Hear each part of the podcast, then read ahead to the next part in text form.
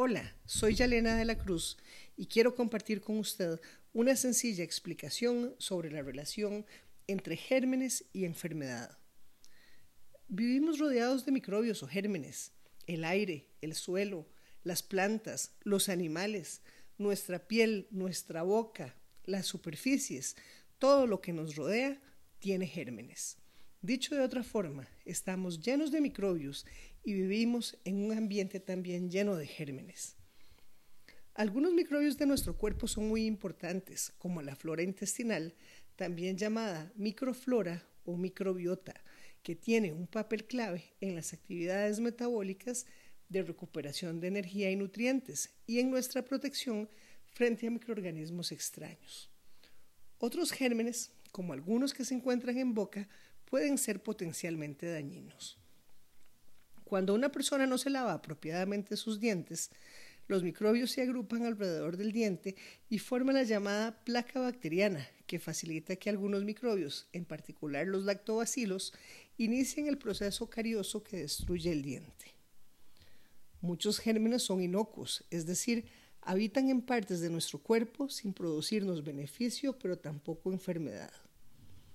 Los gérmenes que nos enferman pueden ser de varios tipos.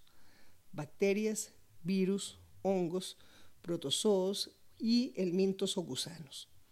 Podemos estar en contacto con esos microbios sin llegar a enfermarnos porque nuestras defensas, nuestro sistema inmunológico los combate y controla. Así, por ejemplo, es frecuente que de un número de personas expuestas a un germen patógeno como el de la gripe, no todas enfermen. Para algunas enfermedades existen vacunas, otras se combaten con antibióticos, antifúngicos y otro tipo de medicamentos. Otras no tienen tratamiento y a veces solo se busca aliviar los síntomas. Es el caso del resfrío, por ejemplo, donde lo único que se hace es tratar de aliviar la congestión nasal o el dolor de cuerpo. Es importante tomar en cuenta que algunas enfermedades se controlan con medidas sanitarias, el dengue, por ejemplo, requiere que nos comprometamos a no tener aguas estancadas que sirvan de criadero al mosquito que lo transmite. Las enfermedades diarreicas exigen que tengamos un apropiado lavado de manos y disposición de excretas. El COVID-19 se evita usando una mascarilla que cubra nariz y boca, lavado frecuente de manos, apropiada desinfección de superficies y una distancia de dos metros con otras personas.